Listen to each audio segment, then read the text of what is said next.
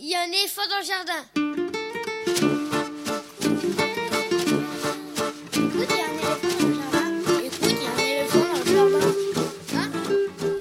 Bonjour, à toutes et à tous. Véronique Soulet au micro pour l'actualité culturelle des enfants petits et grands en Île-de-France.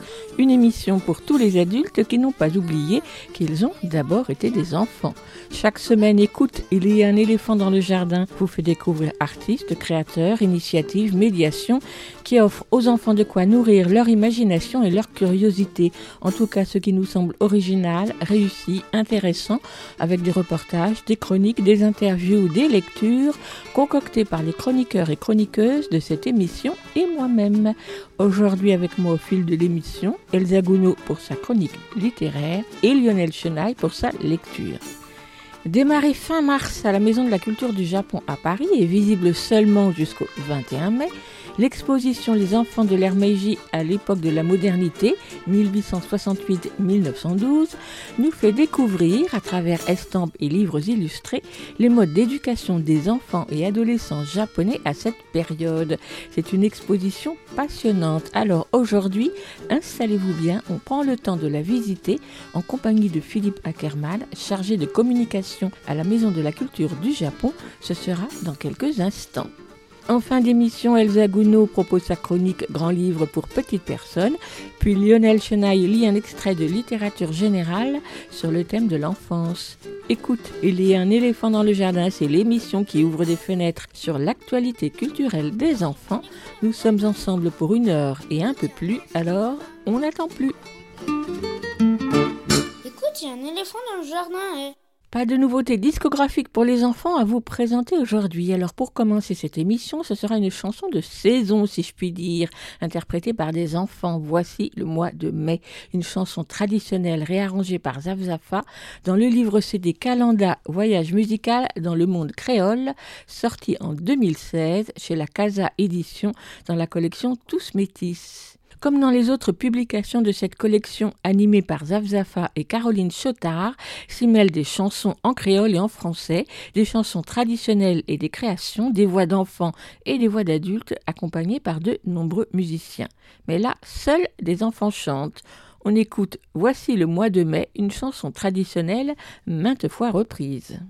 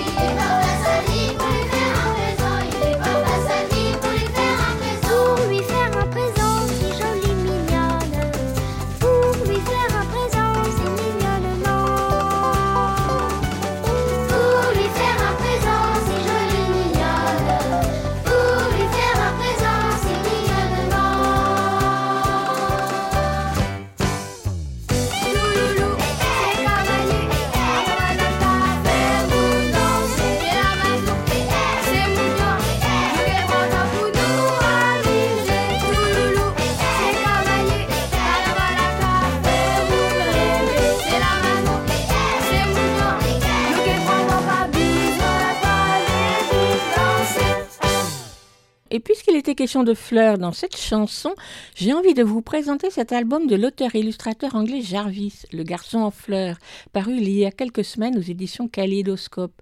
Le garçon en fleurs, c'est David, un petit garçon aux cheveux fleuris, tout un véritable bouquet multicolore qui lui pousse sur la tête. David, le meilleur ami du jeune narrateur, avec qui il s'amuse comme un fou, entre autres, à échapper aux abeilles. Dans la classe, tout le monde aime David, doux, joyeux, jusqu'au jour où ses pétales commencent à tomber un à un, bientôt remplacés par des branches pointues. Plus personne ne s'approche alors de lui, piquant et hérissé, sauf son ami, bien sûr, lequel trouve bientôt une idée pour redonner des couleurs à son ami. Quelle jolie idée que cette métaphore des cheveux en fleurs pour aborder de biais et tout en légèreté la thématique de la différence. Et le fait que ce soit son ami, déterminé dans son engagement, qui raconte cette aventure, ajoute encore à son intérêt. Le texte est court, simple, au plus près des sentiments de cet ami, dont on ne sait d'ailleurs pas le nom. Plusieurs des albums de Jarvis ont déjà été traduits en français, mais J'avoue que je ne connaissais pas encore cet auteur-illustrateur. Très coloré, réalisé à l'aquarelle ou aux encres de couleur, je ne sais pas, au crayon de couleur, à la craie grasse et au papier découpé, ces images sont elles aussi très joyeuses. Les couleurs fluides débordent un peu, le tracé n'est pas toujours net et bave un peu, les traits des visages sont rapides mais expressifs, et tout cela rend ces images pleines de vie dans la classe ou dans la cour, dans leurs jeux ou dans leurs activités, ou encore dans les moments de complicité, Jarvis croque les enfants avec réalisme et douceur. Voilà un album à partager avec plaisir avec les enfants dès 4 ans. Le garçon en fleurs de Jarvis, traduit de l'anglais par Rosalind Elland Goldsmith, publié aux éditions Kaléidoscope, coûte 13 euros. Et juste pour le plaisir, encore une toute petite chanson qui évoque les fleurs, une comptine plutôt, Marcher aux fleurs, de Jean-Hugues Malino, dite par Jocelyne Sand, extraite de Comptines à croquer à belles dents, un livre CD paru en 2003 aux éditions Actes Sud Junior. Et pour vous, madame, qu'est-ce que l'on vous sert? Trois soucis, deux primes verts, une livre de tulipes, douze pétales de marguerite. Non, merci, madame Fleur, donnez-moi plutôt quatre grammes de coquelicots, un rôti de pois de senteur, un gros bouquet de choux-fleurs, un kilo de boutons d'or. Oui, mon trésor. Vous écoutez Aligre FM sur 93.1.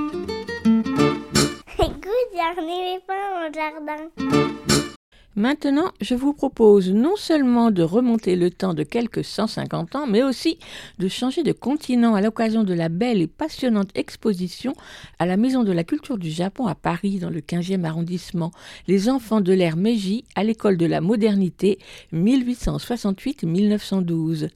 Sur les murs ou dans les vitrines, dans un bel espace lumineux, joliment scénographié, environ 150 estampes donnent à voir comment la façon d'éduquer les enfants japonais a évolué au cours de cette période charnière, dite ère Meiji, où le Japon s'est ouvert à l'Occident et s'est modernisé à son contact. Un changement important dans la façon d'enseigner, sur le contenu de l'enseignement, mais aussi dans les jeux pour les enfants. Estampes pédagogiques pour s'instruire, images jouets pour s'amuser, ou encore estampes représentant des enfants dans différentes situations du quotidien, elles sont non seulement très variées dans leur composition comme dans leur contenu, dans leur nombre détails et dans leur diversité, mais elles sont aussi très intéressantes pour leur palette de couleurs souvent vives et leurs nuances raffinées et pour ainsi dire très contemporaines. L'exposition démarrée le 30 mars dernier se termine bientôt le 21 mai. Quel dommage, c'est bien trop court, car elle est captivante non seulement pour ce dont elle témoigne à propos de cette période culturelle et politique, mais également pour le raffinement et la beauté des estampes. C'est micro à la main que je me suis rendu il y a quelques jours à la Maison de la Culture du Japon à Paris où m'attendait Philippe Ackermann, responsable de la communication, pour une visite commentée de l'exposition Les enfants de l'ère enfin d'une partie des œuvres exposées, car il y en a environ 140. Une visite qui s'est révélée passionnante et que je vous invite donc à prendre le temps d'écouter, même si malheureusement vous ne pourrez pas voir toutes ces estampes. Micro. Philippe Ackermann, bonjour. Bonjour. Nous voilà au premier étage de la Maison de la Culture du Japon pour une exposition qui euh, me passionne d'avance, les enfants de l'ère Meiji à l'école de la modernité. Une exposition qui est proposée par qui? Elle est euh, co-organisée par le Kumon Institute of Education et le Machida City Graphic Museum, deux institutions qui possèdent une grosse collection d'estampes japonaises. Donc ce sont des estampes qui datent de l'ère Meiji, on connaît plutôt euh, les estampes de l'époque Edo avec euh, Hiroshige, Hokusai, des artistes euh, de ce type. Meiji, c'est moins connu, donc c'est la seconde moitié du 19e siècle. C'est donc l'époque où le Japon entre dans la modernité, s'occidentalise, mais c'est ce qu'on va voir dans, les premières œuvres. Mais en tout cas, ce sont des œuvres qui proviennent du Japon, qui ont rarement été présentées en France, voire jamais pour la, la plupart, qui ne sont présentées qu'ici en fait parce que ce n'est pas une exposition itinérante. Alors on y va. C'est parti. Dans cette première salle, c'est une sorte de prologue dans laquelle on a voulu montrer ce qu'était euh. Alors on en a tous entendu parler bah, au lycée avec euh, la restauration de Meiji, mais on a une vague idée de ce que c'est. Alors l'ère Meiji euh, commence en 1868, se termine en 1912. C'est une époque vraiment charnière de l'histoire du Japon, puisqu'elle suit l'époque d'Edo, pendant laquelle le Japon euh, était gouverné par des shoguns, les shoguns Tokugawa. Et pendant plus de 200 ans, l'archipel japonais va être fermé au reste du monde quasiment. En 1853, ça va changer. Vous avez le Commodore Perry avec ses euh, navires, les navires noirs, qui font pression sur le Japon pour qu'il ouvre certains de ses ports. Euh, suite à ça, il va y avoir en 1958 des accords commerciaux avec d'autres pays comme l'Angleterre, la France. Tout ça, ça va être très compliqué au Japon parce que euh, certains Japonais seront euh, pour cette ouverture à l'Occident ou au reste du monde et d'autres au contraire veulent rester repliés sur eux-mêmes. Il va y avoir une sorte de guerre civile. En 1867, le shogunat dicte. 1868, c'est le début de Meiji et là, du coup, c'est l'empereur qui va régner sur le Japon il va y avoir le gouvernement japonais qui va mener toute une flopée de réformes et qui va complètement transformer le Japon. Et c'est ce qu'on va voir dans cette exposition. C'est-à-dire que le Japon, qui était donc resté replié sur lui-même pendant plus de 200 ans, maintenant va subir une très forte influence occidentale européenne, américaine notamment, et va se moderniser. Donc dans cette première salle, on voit par exemple des estampes qui datent même d'avant le début de l'ère Meiji, fin des années 50, et on commence euh, à, voir à cette époque, au port de Yokohama notamment, des étrangers, alors qu'ils sont représentés sur ces estampes avec euh, leurs costumes qui sont à l'époque, euh, évidemment pour les Japonais, extrêmement exotiques. Donc ces robes, les hommes avec ces chapeaux, ces pantalons. Et ça, c'est quelque chose qu'on appelle les images de l'ouverture, KKE, ouverture à l'Occident. Dans ces premières estampes fin du, des dos début Meiji, ces estampes sont vraiment centrées sur les personnages, donc sur ces occidentaux. On est vraiment dans un intérieur occidental. Et ça, c'est quelque chose qui va fasciner les, Japonais euh, dans un premier temps. Si au début, dans ces estampes, les artistes se focalisaient plutôt sur les personnages, finalement, les Japonais vont en voir de plus en plus hein, des étrangers hein, euh, dans ces ports. Donc, euh, par la suite, ça va être plutôt sur les bâtiments, les bâtiments en briques, ça, c'est une grande nouveauté au Japon dans l'architecture. Il va y avoir aussi sur les, euh, moyens de locomotion. Et là, il y a notamment euh, une estampe qui représente euh, le premier train qui fait la liaison entre Yokohama et Tokyo. Sur ces estampes, on a une, impression de, vitesse, de modernité. On voit encore que sur les, façades des bâtiments, il y a les noms de journaux. Ce sont donc c'est aussi le développement de toute cette presse. Alors il y a deux estampes, deux triptyques qui sont euh, vraiment intéressants parce qu'ils sont euh, très caractéristiques de cette époque. On voit l'empereur Meiji qui donne la constitution au Premier ministre. On est dans une sorte de grand salon, on voit que c'est luxueux, il y a beaucoup de couleurs rouges, des grandes tentures rouges. Alors cette couleur rouge est typique hein, des euh, estampes de l'ère Meiji. C'est un nouveau pigment, c'est une teinture chimique, c'est l'aniline, un pigment qui est nouveau car il est importé d'Occident. Maintenant, on peut importer donc ce, type de produit. Ça ne coûte pas cher. C'est pour ça que les maîtres de l'estampe l'utilisent énormément à cette époque, parce que voilà, il y, a un côté euh, nouveauté, pas cher. Donc c'est une couleur qu'on va voir apparaître très souvent par la suite. Donc c'est une grande cérémonie avec la femme de l'empereur, euh, des femmes de la, haute société qui sont euh, habillées avec ces robes, des robes à tournure qui suivent vraiment la mode occidentale, alors que jusqu'à présent, elles étaient habillées en kimono. Euh, comme je vous disais tout à l'heure, pendant plus de 250 ans, il y avait les, shoguns Tokugawa qui euh, dirigeaient le pays, donc c'était un gouvernement militaire, les samouraïs. Là maintenant, euh, c'est l'empereur, mais il va y avoir donc toute cette influence occidentale sur la manière aussi de diriger le pays. Et le but pour le Japon, c'était aussi de montrer aux Occidentaux qu'ils n'étaient pas un peuple barbare, il voulait se mettre à la hauteur des Occidentaux, montrer qu'il était capable d'être au niveau politique de leur niveau, et c'était aussi un moyen donc de ne pas être colonisé, bien sûr. Donc là, c'est la première partie de l'exposition, c'est une sorte de prologue avant d'entrer dans le vif du sujet. Exactement, parce que là, pour l'instant, on n'a pas vu beaucoup d'enfants. C'est juste pour montrer un petit peu les transformations. Et là, c'est vraiment pour montrer que ce Japon traditionnel qu'on connaît par ces estampes de Hiroshige, euh, Utamaro, tout ça, tout ça a, vraiment disparu. Pas totalement, bien sûr, mais en tout cas, c'est un pays qui est en profonde mutation. Une dernière chose, parce que c'est quand même, là on est un petit peu plus dans le, monde de l'enfance, on, présente aussi une, euh, une estampe sur le cirque, c'est le cirque Chiarini, donc c'est un, cirque it- italien qui euh, a fait deux tournées euh, triomphales au Japon en 1886 et 89. Ça a été vraiment une, une grande attraction de l'époque, donc qui a été représentée dans, dans de multiples estampes. Et on voit toute cette ménagerie avec euh, cet éléphant, ses chevaux, euh, voilà. Et c'est ça qui avait vraiment euh, séduit les Japonais et donc les enfants japonais. Ce qui me frappe dans cette estampe, c'est le côté très contemporain qu'elle a, autant au niveau des couleurs que de la représentation. Elle me fait penser à des livres d'enfants contemporains. Tout à fait. En fait, c'est ce qu'on va voir euh, aussi dans, cet art de l'estampe. Même on pourrait regarder cette estampe et se dire qu'elle est occidentale. C'est en regardant vraiment attentivement le public qu'on voit qu'il y a des kimonos, euh, enfin des japonais. Il y a sans doute une influence de toute façon occidentale, notamment dans euh, cette perspective. C'est vrai que la perspective traditionnelle japonaise n'est pas du tout la, même. Donc ça, c'est quelque chose qui est vraiment influencé de l'Occident, qu'on connaissait déjà à l'époque Edo, mais qui à l'ère Meiji va énormément se développer. Puis comme je vous disais, ben, ces nouvelles couleurs, alors il y a le rouge, le rose aussi, le violet. Voilà, c'est des, choses aussi peut-être qui, en tout cas, dénotent avec les estampes qu'on connaît qui ont des tons beaucoup plus doux. Là, c'est plus vif. Alors, il y avait des petits volets au centre de ce triptyque, cinq petits volets euh, qu'on euh, dépliait un petit peu comme un pop-up, vous voyez, où, euh, et on pouvait voir les différentes attractions. Bon, là, malheureusement, ben, l'estampe est, est ancienne, est abîmée, donc euh, là, on ne voit pas, mais on peut imaginer, en tout cas, comment ça fonctionnait. C'est étonnant.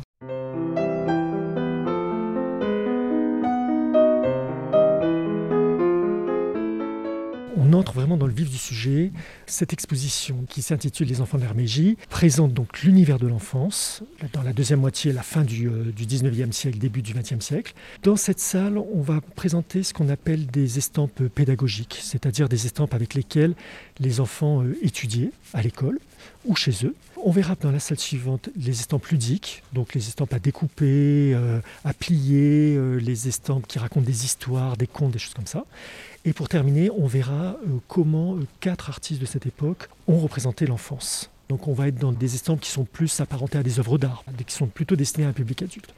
Là, actuellement, nous sommes face à, une estampe qui représente une salle de classe au tout début de l'ère Meiji.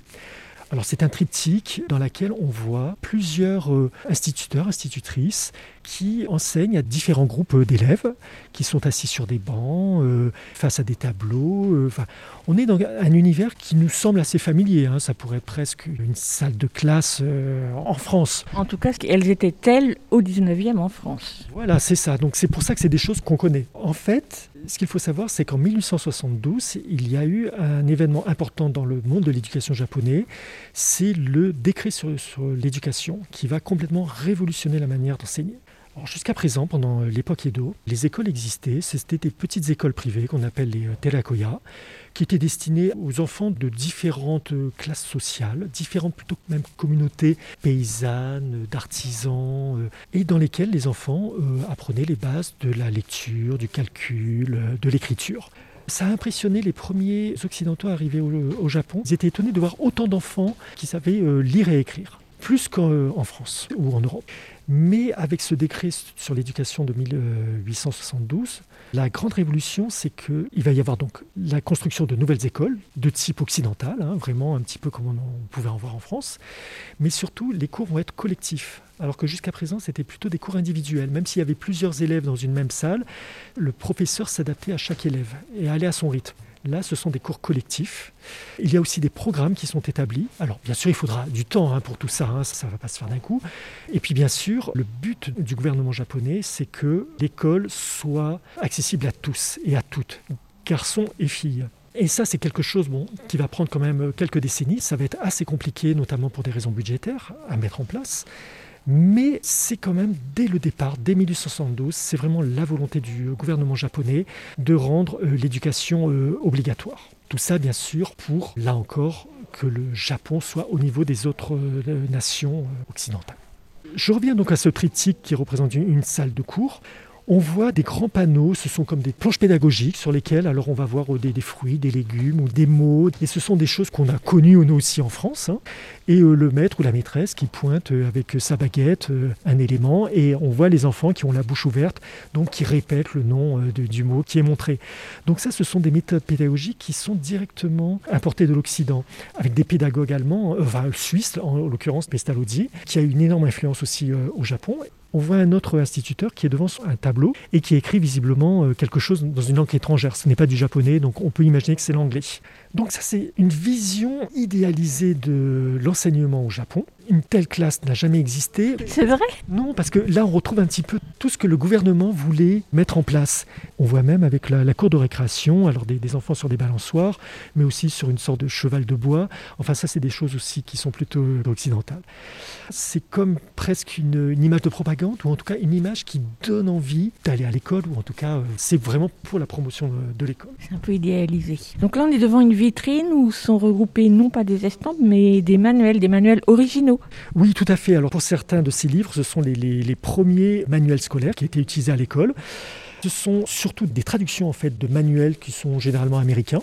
Par exemple, des manuels de lecture. Alors, ce sont des textes anglais qui ont été traduits en japonais, pour lesquels on a juste rajouté une petite illustration représentant des japonais avec lesquels les, enfants sont plus familiarisés.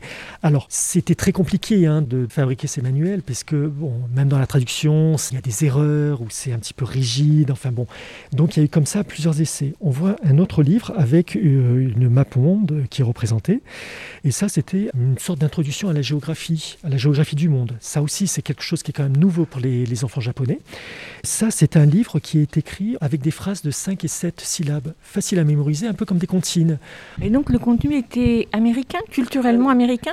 Il y a des choses qui pouvaient être traduites de l'anglais ou du français. Ou on voit même, il y a un livre sur les, les fables d'Ésope. Hein. Il peut y avoir aussi ce, ce genre de choses. Après, il y a eu aussi des penseurs japonais ou des pédagogues japonais qui ont écrit des livres.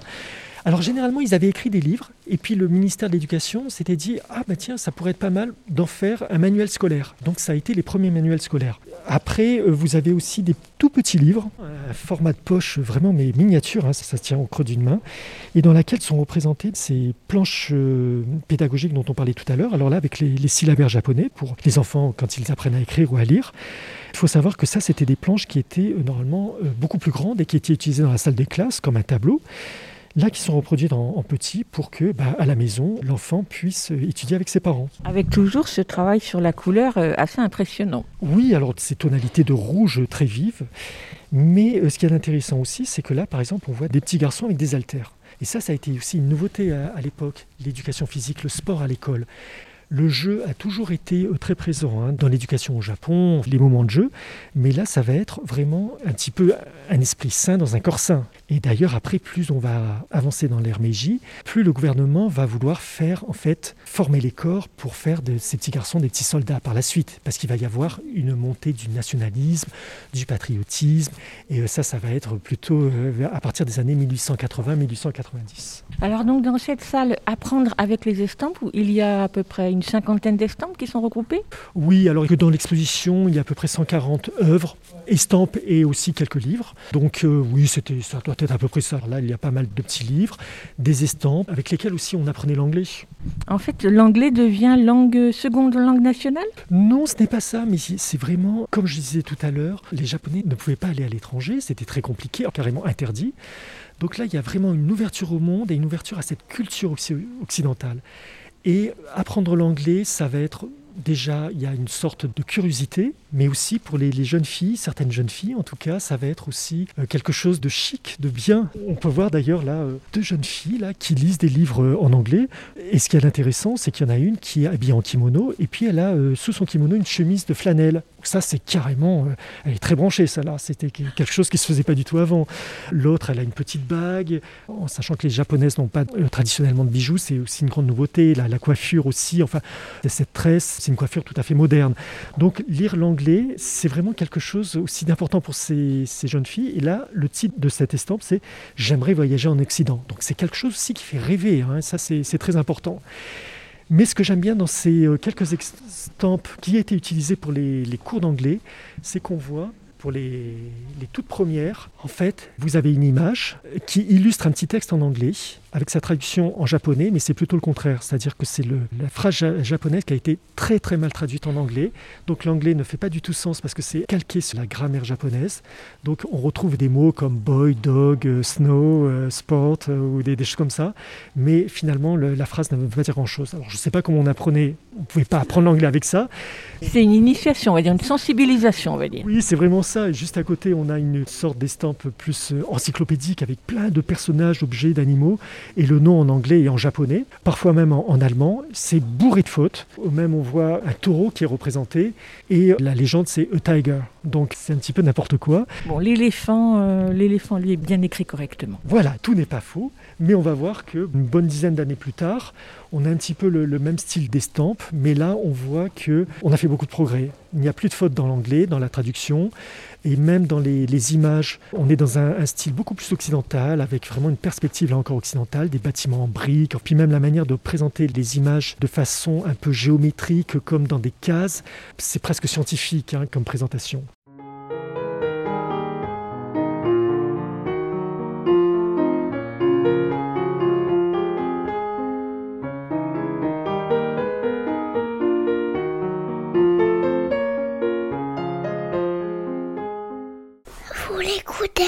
À l'IGRAFM 80 grades à 20. Alors là, nous sommes devant euh, une série euh, d'estampes qu'on appelle zokushie, qui sont des sortes d'estampes encyclopédiques. Elles ont pour particularité de montrer sur une même feuille soit euh, différents types d'oiseaux, de poissons, de fruits et légumes.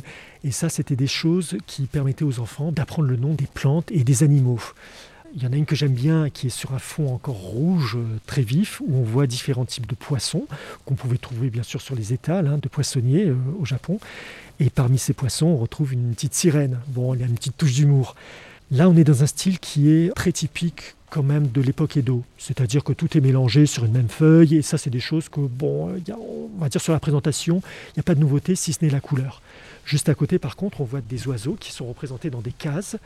Les oiseaux sont déjà beaucoup mieux dessinés, il y a beaucoup plus de finesse. Et ce qui est intéressant, c'est qu'il y a le nom en japonais, mais aussi en anglais. Et cette façon de présenter, là encore, ça a un côté plus pédagogique, comme c'était vraiment des catégories, encore donc un côté un petit peu plus scientifique. Et on peut imaginer que, comme il y a cet anglais là qui est, euh, enfin traduit en anglais, c'était peut-être destiné à un public un petit peu plus âgé, c'est-à-dire des presque d'étudiants, voilà. Mais c'est intéressant donc d'avoir mis, côte à côte ces deux types de représentations. Il y a combien d'années qui les séparent? Je ne l'ai pas dit, mais ça c'est très important. Les estampes qu'on présente dans cette exposition, pour la plupart, ce sont des estampes euh, usuelles, c'est-à-dire qui vont être utilisées dans la vie de tous les jours. Alors des fois, on ne connaît pas, elles ne sont pas signées, on ne connaît pas le nom des artistes.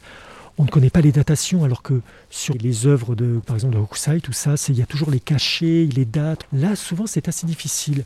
Mais par exemple, sur cette estampe de poisson, le fond rouge, ça, c'est typique de Meiji. Mais maintenant, dire à quel moment de Meiji, c'est un petit peu plus compliqué. Par contre, on peut quand même imaginer que les oiseaux sont un petit peu plus tardifs. Ça s'adressait à des enfants de quel âge d'après vous? C'était destiné à des enfants de quel âge? Oh, J'imagine que c'était des enfants peut-être de 6-8 ans. hein, euh. Alors il faut savoir qu'aussi, euh, ces estampes ne coûtaient pas cher. C'est vrai que maintenant, ça peut atteindre des prix assez exorbitants. Là, ce type d'estampes, c'était des choses que les enfants pouvaient s'acheter avec leur euh, argent de poche. Euh, un petit peu comme, euh, je sais pas, un petit poster ou un petit magazine. Mais en tout cas, ça leur permettait de s'amuser tout en apprenant euh, certaines choses. Alors on passe devant des estampes qui parlent de métier et là on va s'arrêter où? Tout à l'heure, on parlait du sport, du, du sport à l'école. Et là, c'est une estampe qui représente justement des activités physiques. Ce sont des, des petits garçons. On dirait qu'ils sont dans une sorte de cours d'école avec euh, des échelles sur lesquelles grimper, des escaliers, des barres parallèles, des barres fixes. Bon, donc ils font euh, une sorte de parcours du combattant. Enfin voilà.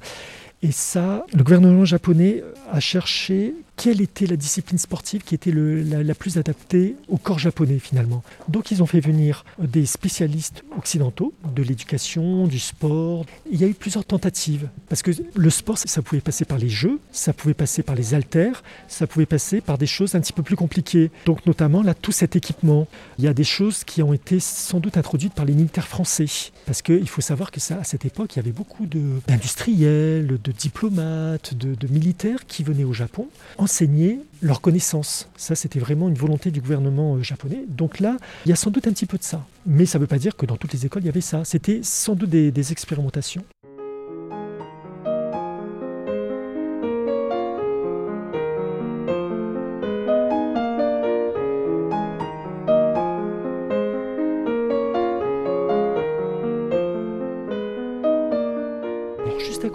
On change par contre complètement de sujet. Ce sont des estampes qui euh, représentent des inventeurs occidentaux. Alors ce sont des estampes qui ont été publiées par le ministère de l'Éducation, mais à destination des familles.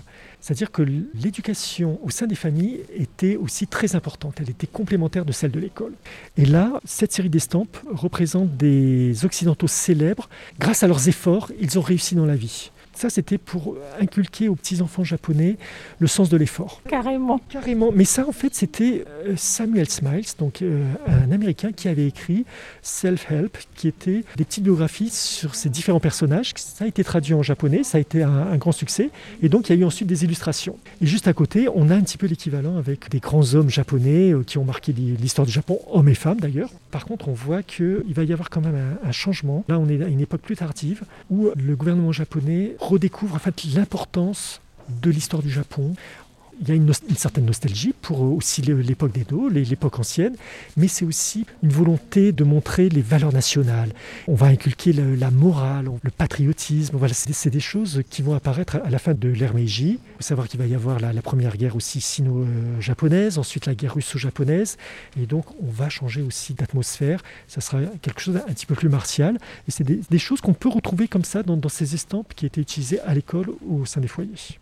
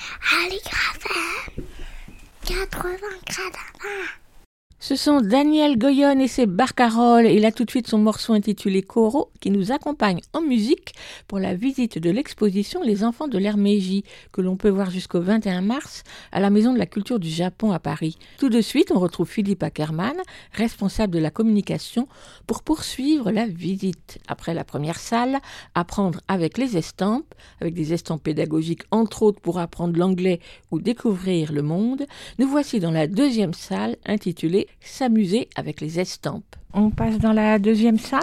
Donc là, on s'instruit moins, mais on s'amuse ou on s'instruit en s'amusant? On s'amuse surtout, en fait. C'est ce qu'on appelle les homochae, donc les images jouées. Alors, ce sont toujours des estampes, hein, donc, donc, des gravures sur bois, euh, imprimées sur papier, qui ont pour particularité de pouvoir alors se, plier, se découper. C'est des choses qu'on connaît aussi, nous, avec le, les images d'épinal. On a un petit peu l'équivalent. Là, par exemple, on est devant une estampe qui représente des grands guerriers de l'histoire japonaise, richement vêtus, enfin bon. Et en fait, il y a des petites lignes noires, et quand on, plie en suivant ces lignes, on voit apparaître des petits objets. Alors ça va être euh, un miroir, un chapeau, une courge, enfin voilà, différents objets. Voilà, donc c'était des images cachées à l'intérieur d'une image. Alors on présente aussi beaucoup ce qu'on appelle des sugoroku, qui sont des équivalents de notre jeu de loi, qui se jouait avec un dé. C'était extrêmement répandu déjà même à l'époque Edo. On est devant un autre Sugoroku sur lequel on voit les différents euh, types de jeux qu'appréciaient les, enfants japonais. Alors là, ce sont vraiment des jeux, on va dire, traditionnels, hein, qu'on connaissait déjà à l'époque Edo, qui se sont transmis aussi à l'ère Meiji. Et juste à côté, on a un petit peu la même chose, sauf que sur chaque jeu, il y a un petit, euh, un petit signe qui indique bon ou mauvais. C'est-à-dire, ce sont les jeux qui sont par exemple dangereux ou salissants, auxquels les enfants ne feraient mieux de ne pas euh, s'amuser. Et puis les euh, jeux qui sont considérés comme bons. alors ça va être jouer aux cartes, les jeux de balles ou jouer à la poupée. Mais après, jouer au cerceau, ça peut être dangereux parce qu'on est dans la rue. Ou jouer avec l'eau, c'est pareil, ce n'est pas recommandé. Voilà. Donc il va y avoir aussi ce, ce genre de choses. Ces estampes-là, étaient données, euh, distribuées, ah, vendues Elles sont achetées, elles sont, elles sont vendues dans des, ce qu'on appelle des esosia. Ce sont des petites boutiques qui vendaient des estampes, mais aussi des petits livres illustrés dans les quartiers, donc des euh, différentes villes.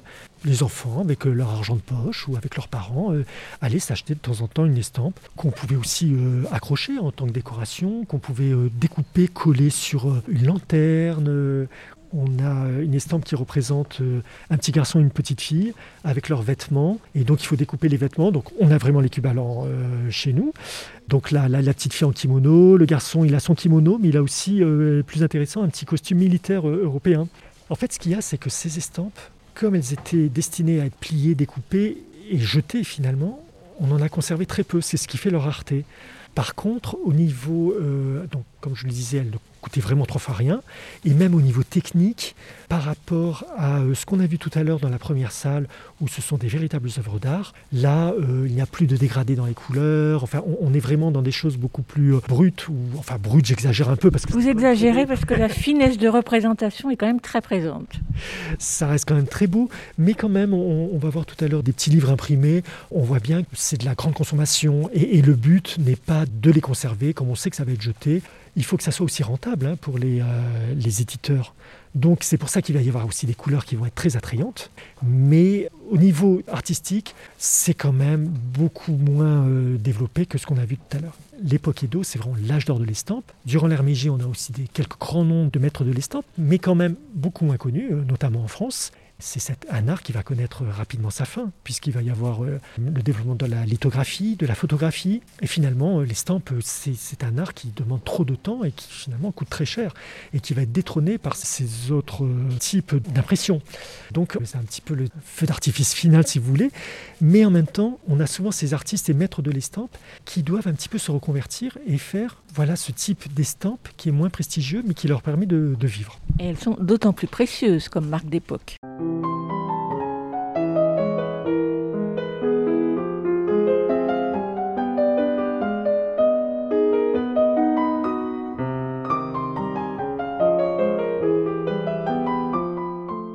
Donc toujours ces estampes jouées Ce sont toujours voilà, des estampes jouées Alors là, c'est d'un autre type où on voit, on a une représentation d'un bain public. Alors bon, vous savez, au Japon, euh, c'est des choses qui existent encore. Aller se rendre euh, au bain public, bien sûr, c'est une question d'hygiène, mais c'est aussi un moment où on va se re- relaxer, se détendre.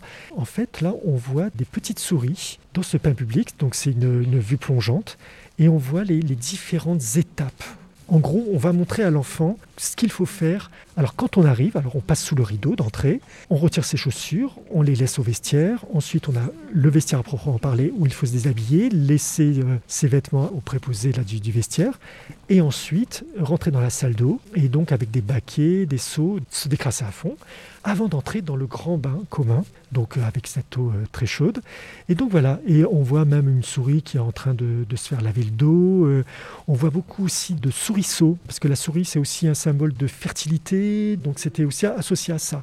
Durant euh, la, souris va avoir quand même une connotation un peu plus négative avec les, les règles d'hygiène. Et on va dire, ah non, finalement c'est un animal qui est assez sale. Là, elle reste encore très mignonne, mais elle va perdre ce statut en fait durant Meiji. Et juste à côté, on a la même, euh, à peu près une scène très similaire. Mais là, ce ne sont pas des souris, mais des chats. C'est encore avec les différentes étapes. Donc là, c'était un moyen pour les, les petits-enfants de se familiariser avec ce lieu qu'ils connaissaient, mais ils vont retrouver des choses qu'ils ont vécues. Ou euh, voilà, là, c'était s'instruire en, en s'amusant. Elles sont intéressantes ces deux estampes au niveau de la composition parce qu'on a un travail sur la perspective. L'entrée est tout en bas et tout en haut on a le fond de l'espace. C'est assez étonnant. Oui, parce que c'est vrai que ça, c'est une perspective euh, plutôt occidentale. Au Japon, on n'a pas ça, on n'a- pas du tout la même perspective. Ça nous semble même assez maladroit, mais c'est ce qui fait aussi le charme des estampes. Mais les artistes japonais déjà connaissaient depuis assez longtemps hein, ces, règles de la perspective, puisque même si pendant l'époque Edo, le Japon était fermé à l'étranger, il y avait quand même des relations euh, dans le, donc à, à Dejima, donc ce petit îlot à côté de Nagasaki. Donc il y avait quand même des livres, des livres d'art, des livres de perspective aussi, des gravures aussi occidentales qui parvenaient au, Japon, ce qu'on appelle d'ailleurs les études hollandaises. On va voir aussi apparaître, ce qui n'est pas le cas ici, des ombres. Dans les estampes, il n'y a pas d'ombre. On va retrouver cette influence occidentale. Donc même dans l'art, évidemment, il va y avoir une occidentalisation un petit peu. hein, Et le fait que les enfants ou les personnages soient représentés par des animaux, là des souris, là des chats, est-ce que c'était courant ou est-ce que c'est le début de cette anthropomorphisation personnages Non, alors ça c'est quelque chose qui est vraiment euh, très ancien. Il y a toujours eu, euh, que ce soit sur les peintures sur rouleau, ou en sculpture, euh, les petits netsuke, euh, ces petits objets en, ivoire, enfin on a souvent des animaux humanisés, donc ça c'est quelque chose qui n'est pas spécifique à, à Meiji et qu'on retrouve encore maintenant dans les, animés euh, japonais. hein. Donc au contraire, il y, a, il y a une grande tradition. Et peut-être pour terminer dans cette salle, enfin où il y aura encore d'autres choses à dire, parce que là il y a des estampes par exemple sur lesquelles on voit les, différents héros de contes, de contes et légendes populaires auprès des enfants. On présente aussi toute une série de petits livres. Alors ce sont des, ce qu'on appelle les euh, ce sont des, des livres en papier crêpe. C'est comme du papier crépon, en fait, c'est du papier froissé qui est traité un petit peu comme du tissu. Ce sont des, livres miniatures sur des contes japonais, mais qui sont traduits euh, là ici en anglais, mais qui ont été traduits aussi euh, euh, en français, en allemand, en, en différentes langues, et qui ont eu beaucoup de succès à l'époque auprès des étrangers. Alors, soit les étrangers qui allaient au Japon, parce que c'est aussi une grande période de tourisme. Euh, au Japon, c'est le, le moment du japonisme, et il y a énormément d'Occidentaux qui viennent visiter et qui vont rapporter ça en souvenir.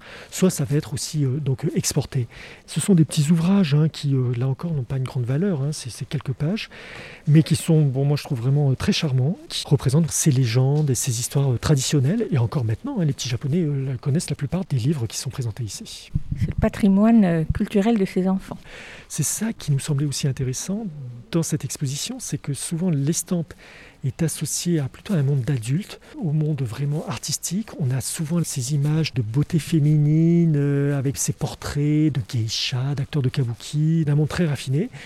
Mais là, je pense que le visiteur va découvrir que finalement l'estampe peut être aussi autre chose, un support pédagogique, mais aussi un petit peu l'équivalent de nos bandes dessinées. Ou, euh, Moi, ce que j'aime bien dans cette exposition personnellement, c'est qu'on a l'impression de plonger un petit peu dans le quotidien des Japonais. Du coup, c'est sans doute des œuvres beaucoup plus accessibles et qui nous parlent en fait, parce qu'évidemment, ça ressemble parfois à ce qu'on a eu chez nous en France, mais en même temps, évidemment, tout ça à la manière japonaise. Avec une très grande variété de représentations. Oui, et de style aussi, et c'est ce qu'on va voir dans la, la dernière série, euh, la dernière pièce.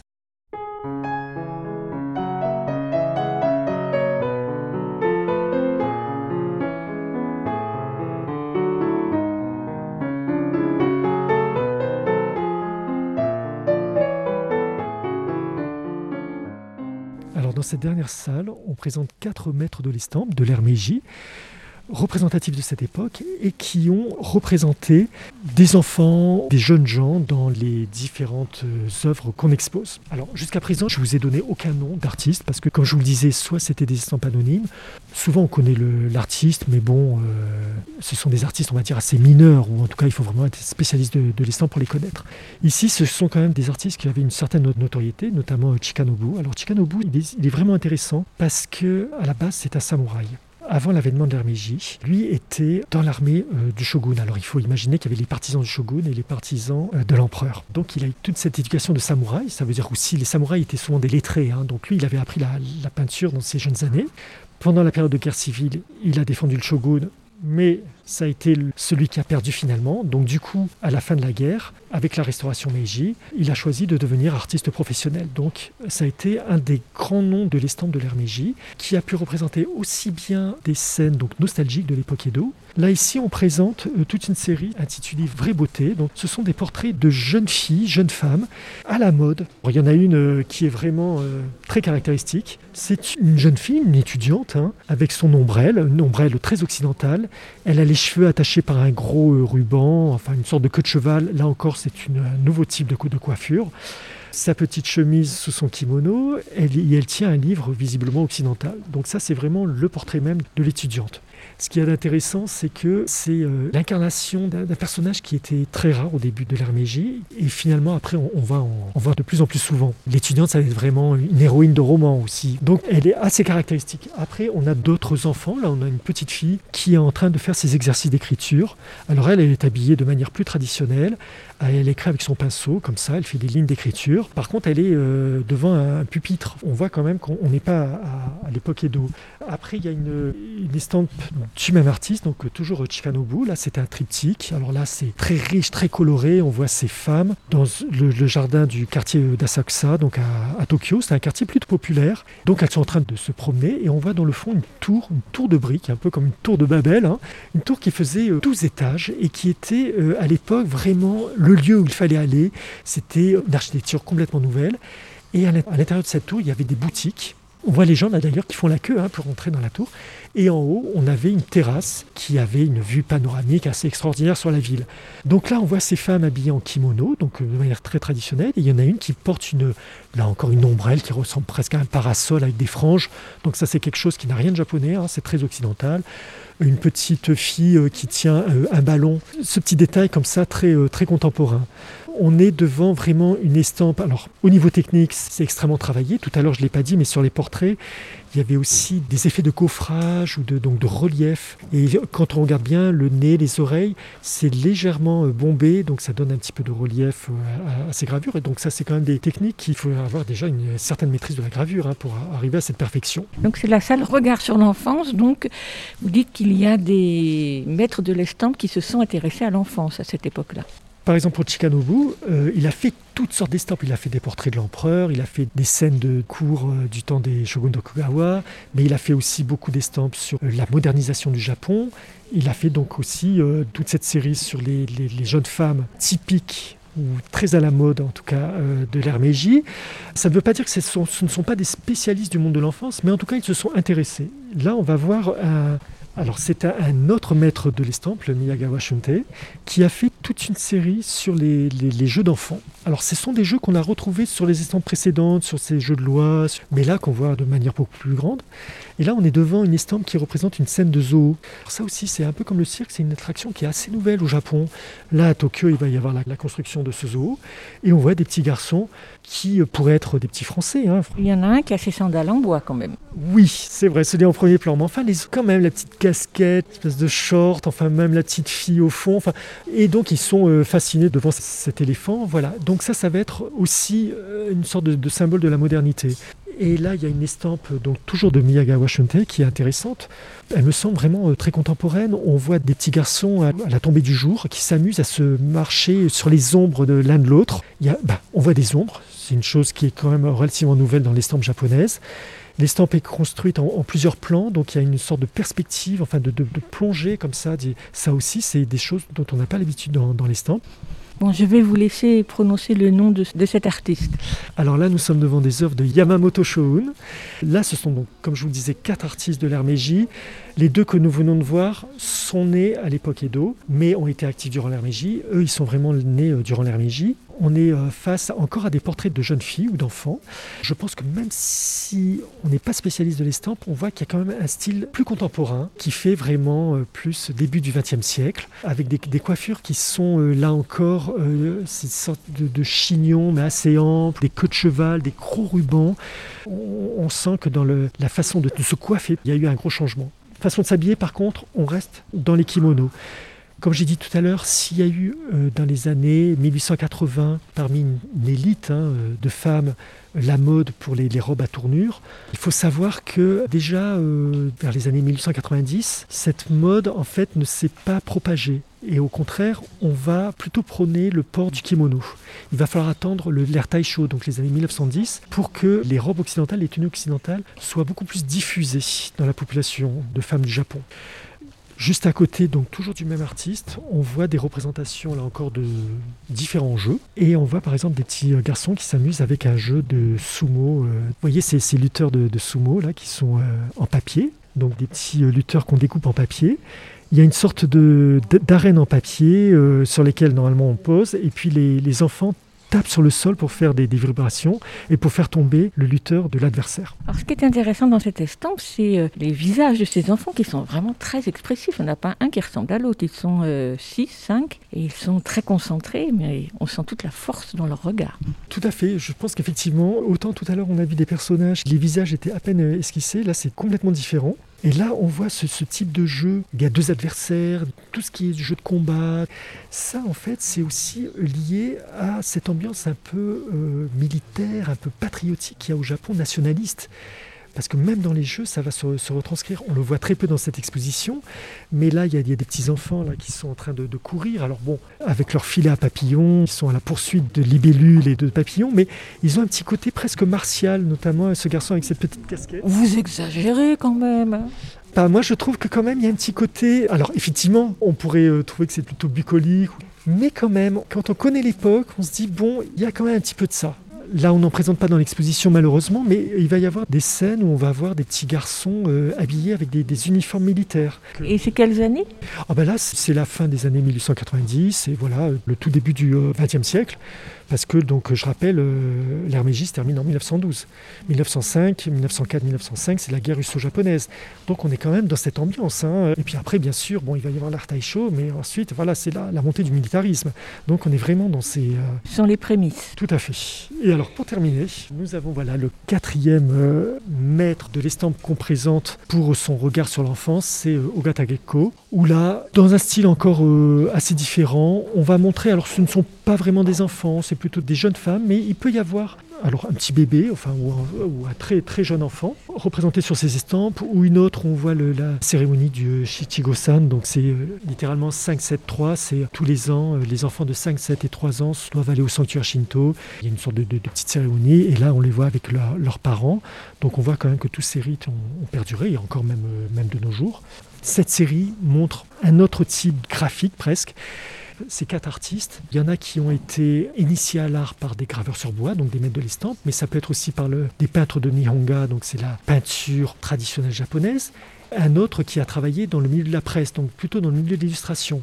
Donc c'est des choses qu'on peut peut-être percevoir aussi dans leurs différents styles. Le trait de Ogata Gecko, je sais pas Gecko, comment oui. si on dit, je dis bien, c'est un trait très fin justement. En même temps, c'est vrai que dans cette dernière salle, on a bien vu quand même que la plupart de, de ces œuvres, elles ont un côté extrêmement raffiné. À la différence des estampes ludiques ou pédagogiques, ce que je vous disais, alors brut n'est peut-être pas le mot, mais on sent que quand même on passe moins d'heures sur la gravure. Euh, là, il y a quand même une, une grande finesse, et même dans le, le- le- le choix des coloris, quand on imagine que ce sont différentes plaques de bois, enfin pour une couleur c'est une plaque de bois différente, c'est un travail assez extraordinaire.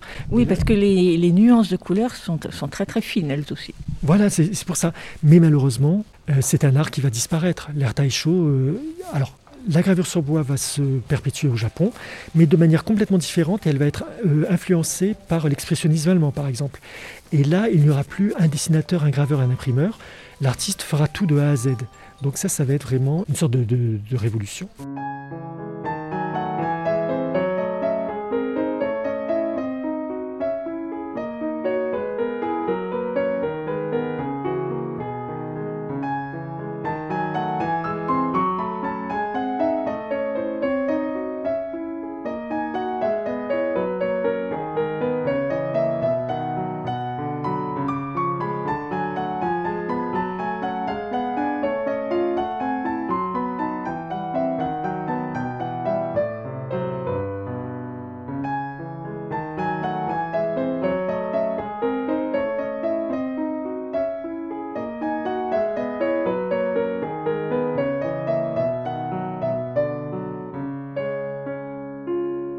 Peut-être un dernier, une dernière petite chose, parce que cette exposition, je vous ai dit que c'était une plongée dans le monde de l'enfance, mais après, il faut imaginer que quand même, ça, ce sont des images souvent assez idéalisées de ce monde-là, et qu'en réalité, même s'il y a eu vraiment un grand développement de l'éducation au Japon et que dans les années 1900, euh, pratiquement 100% des enfants au Japon sont scolarisés, il faut voir aussi qu'il y avait quand même beaucoup d'enfants qui travaillaient également. Donc qui travaillaient alors euh, dans les filatures de soie pour les, jeunes filles, euh, les fabriques d'allumettes, enfin, ou dans les champs.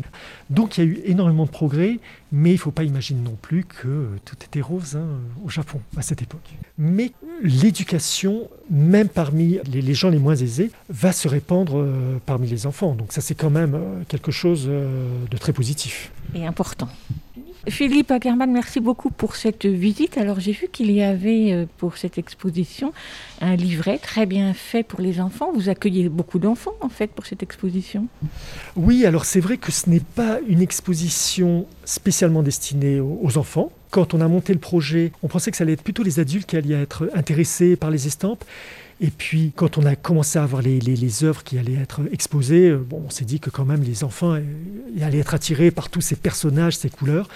Donc on a fait un petit livret qui est une sorte d'aide à la visite. Alors il y a des, petits jeux, des petits quiz, des choses comme ça, qui permettent aux enfants de s'attarder sur une estampe et de regarder des détails. Parce qu'en fait c'est ça qui est de, passionnant dans ces estampes, c'est qu'il faut vraiment euh, passer quand même un certain temps. Il y a plein de petits détails. Donc on va aider les enfants à décrypter une, estampe, à la regarder et voilà, à découvrir des choses qu'ils n'auraient sans doute pas regardées.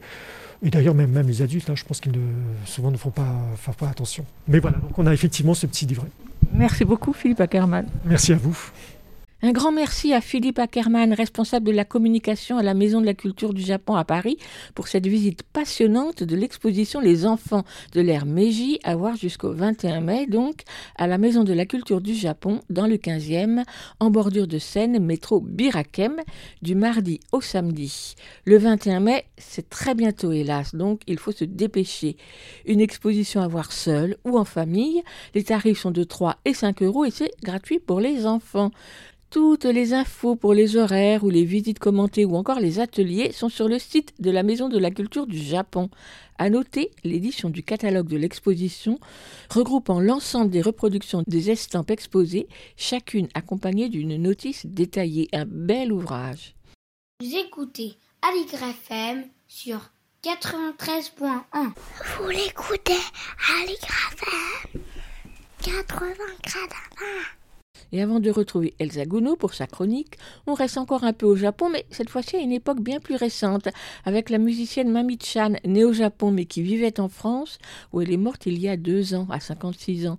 Une musique à la fois espiègle et poétique, loin des conventions de la chanson et de la musique jeune public, pour lequel elle avait créé plusieurs spectacles musicaux en utilisant entre autres de nombreux instruments joués. On écoute La La La, extrait de son disque Mami Chan Band Live, sorti en 2001.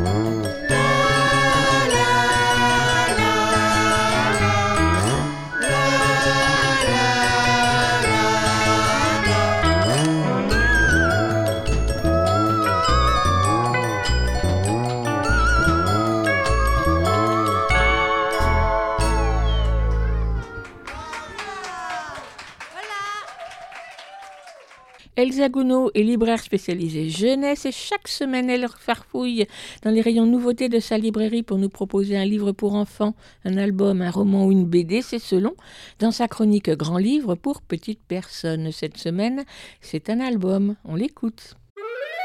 Grand livre pour petites personnes par Elsa Gounod, libraire à Paris. Bonjour, aujourd'hui je vais vous parler de l'album Réglobus de Pierre Alexis, paru récemment aux éditions La Partie. La Partie est une nouvelle maison d'édition jeunesse dont j'ai déjà parlé ici. Elle suit nombre d'auteurs dont le travail m'intéresse beaucoup et dont j'attends avec hâte les prochains ouvrages. Mais elle permet aussi la découverte de nouveaux auteurs et illustrateurs, élargissant par là ce catalogue déjà bien intéressant. Dans cette idée, voilà donc Pierre Alexis, dont je parle ici du premier album publié. Il a étudié aux Beaux-Arts de Bruxelles après avoir été vétérinaire pendant un certain nombre d'années, d'où sûrement un fort intérêt pour la représentation animale dans les albums jeunesse.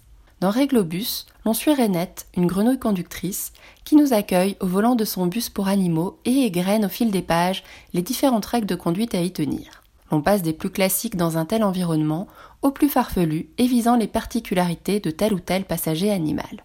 Si l'on peut y voir un parallèle avec un bus scolaire aux enfants aussi différents que turbulents, cet album est aussi prétexte à réunir dans toutes leurs amusantes incompatibilités deux fascinations assez fréquentes chez les jeunes enfants, les véhicules, ici le bus, et les animaux dans toute leur diversité, animaux bien connus de l'auteur. Le bus peut être le transport courant de nombre d'enfants en ville et est vu comme aussi quotidien, voire ennuyeux tant on peut y être serré et l'on doit y être sérieux, que sujet d'amusement possible.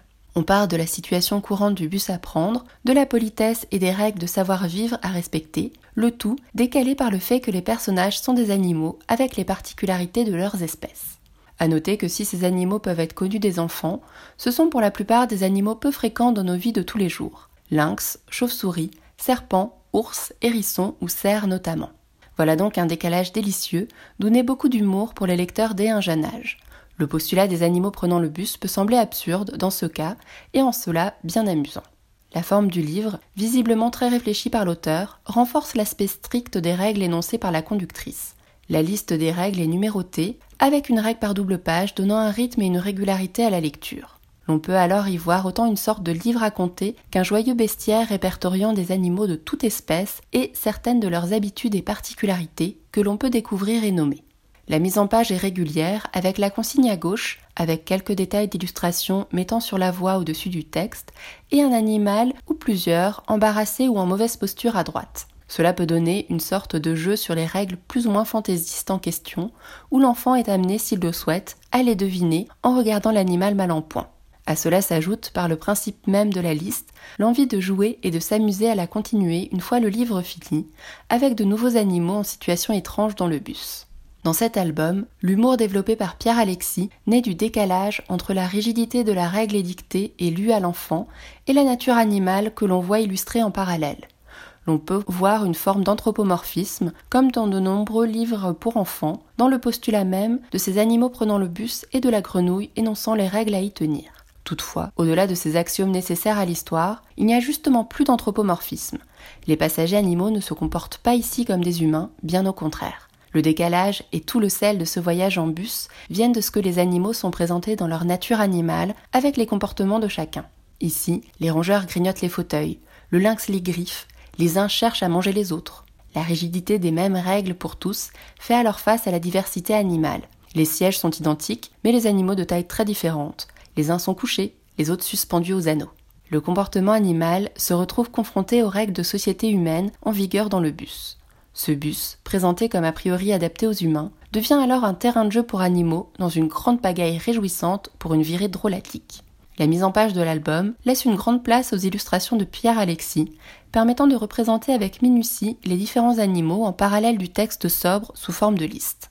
Les animaux sont détaillés à la peinture pour une réelle représentation animale dans leurs particularités, leurs proportions et couleurs éclatantes, sans pour autant partir sur un dessin naturaliste. Les décors sont plus minimalistes, faits principalement de contours au crayon de couleur, sauf pour le bus rouge en lui-même, dont la carcasse flamboyante se détache. Beaucoup de place est laissée au fond blanc ou assez neutre pour mettre en relief les détails des animaux et des résultats de leur comportement. Mais dans le fond des pages de droite, l'on distingue une réelle matière à la peinture, recouvrant plus ou moins des plans ou horaires de bus réels dont l'on peut apercevoir quelques touches. Un jeu sur les cadrages est développé par l'auteur entre des gros plans sur l'un ou l'autre animal dans une position étrange dans le bus, ou des plans plus larges montrant notamment l'inadéquation de certains avec la taille même du véhicule. À cela s'ajoutent des plans de coupe du bus en double page montrant nombre de spécificités. Le grand ours s'installant sur les deux étages, le serpent s'allongeant dans tout l'escalier ou la chauve-souris suspendue à un anneau notamment. Ces plans répondent à la couverture, montrant sans bordure un plan de face du bus où l'on peut voir Renette à son volant et tous les divers animaux agglutinés derrière elle. J'espère vous avoir donné envie de découvrir cet album que je conseille à partir de 3 ans, Règle au bus de Pierre Alexis aux éditions La Partie au prix de 15,90€. Moi, j'ai hâte de voir les prochains livres de Pierre Alexis, tant cette découverte de son travail par cet album m'intéresse. Merci Elsa pour cette balade en bus dans Règle au bus de Pierre Alexis, un album à découvrir de visu dans toute bonne librairie. Écoute, il y a un éléphant dans le jardin. Et... Bonjour Lionel. Bonjour. On termine l'émission avec la lecture d'un extrait de littérature générale sur le thème de l'enfance. Aujourd'hui, c'est quoi? Alors aujourd'hui, c'est un extrait d'un livre qui s'appelle Là où chantent les écrevisses. C'est un roman de Delia Owens. Donc je ne l'ai pas lu, donc je ne peux pas vous faire en résumé. Pour vous donner envie de le lire, je vous dirai juste le petit bandeau qui est en bas du livre dans les librairies. Il y a écrit un hymne à la nature plébiscité par 8 millions de lecteurs. Donc voilà, j'espère que la lecture vous donnera envie, vous aussi, de le lire. Et donc là, il s'agit du tout début du roman et le chapitre s'intitule 1952. On t'écoute. Le jour brûlait par ce matin d'août et le souffle humide du marais suspendait des voiles de brouillard aux branches des chênes et des pins. Les bosquets de palmiers nains étaient inhabituellement silencieux, mis à part le lent battement des ailes du héron qui s'envolait de la lagune. Kia, alors âgée de six ans, entendit claquer la porte à moustiquaire. Juchée sur un tabouret, elle cessa de récurer les restes de gruau de maïs collés à la marmite et la plongea dans l'eau savonneuse déjà sale de la cuvette. Aucun son à présent, rien que sa respiration. Qui venait de quitter la cabane Pas Ma Elle ne laissait jamais la porte claquer. Mais quand Kia se précipita dans la véranda, elle aperçut sa mère, vêtue d'une longue jupe brune dont les plis d'aisance lui caressaient les chevilles, qui descendait le chemin sablonneux sur ses hauts talons, des chaussures à bout carré en simili-cuir d'alligator. Celle qu'elle portait pour sortir. Kia aurait voulu crier, mais elle savait qu'il ne fallait pas réveiller pas. Elle ouvrit la porte et se posta en haut des marches en briques et en bois du perron. De là, elle vit que Ma portait sa grande valise de voyage bleue.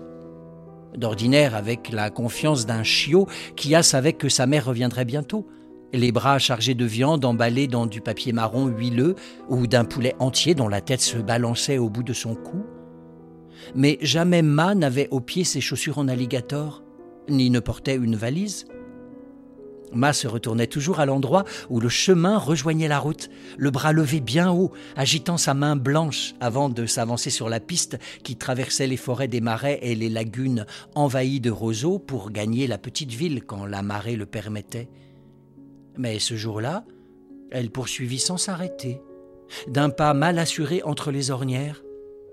Sa haute silhouette émergeait par instants dans les trouées des bois, jusqu'à ce que seules quelques images fugitives de son foulard blanc apparaissent entre les feuilles.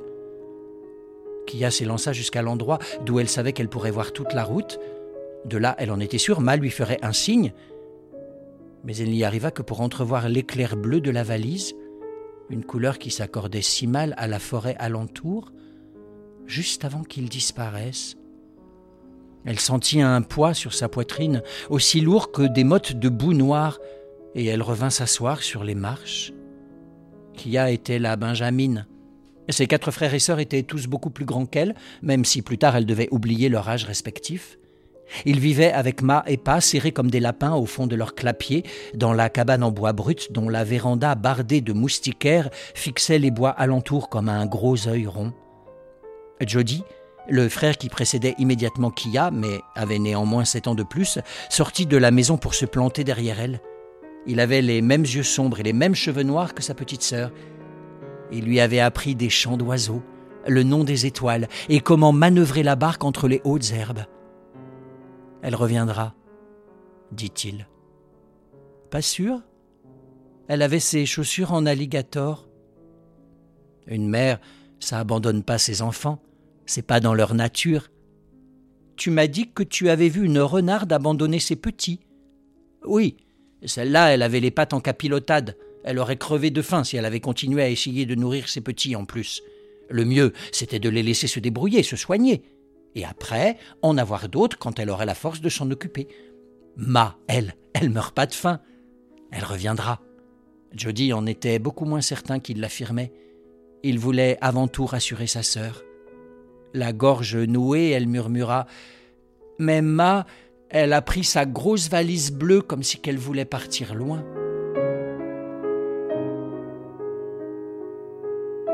Tu nous rappelles le titre du roman ça s'appelle Là où chantent les écrevisses de Delia Owens. C'est paru en 2020 aux éditions du Seuil dans la traduction française de Marc Anfreville. Merci Lionel et à très bientôt. À très bientôt. Écoute, il y a un éléphant dans le jardin, c'est fini pour aujourd'hui.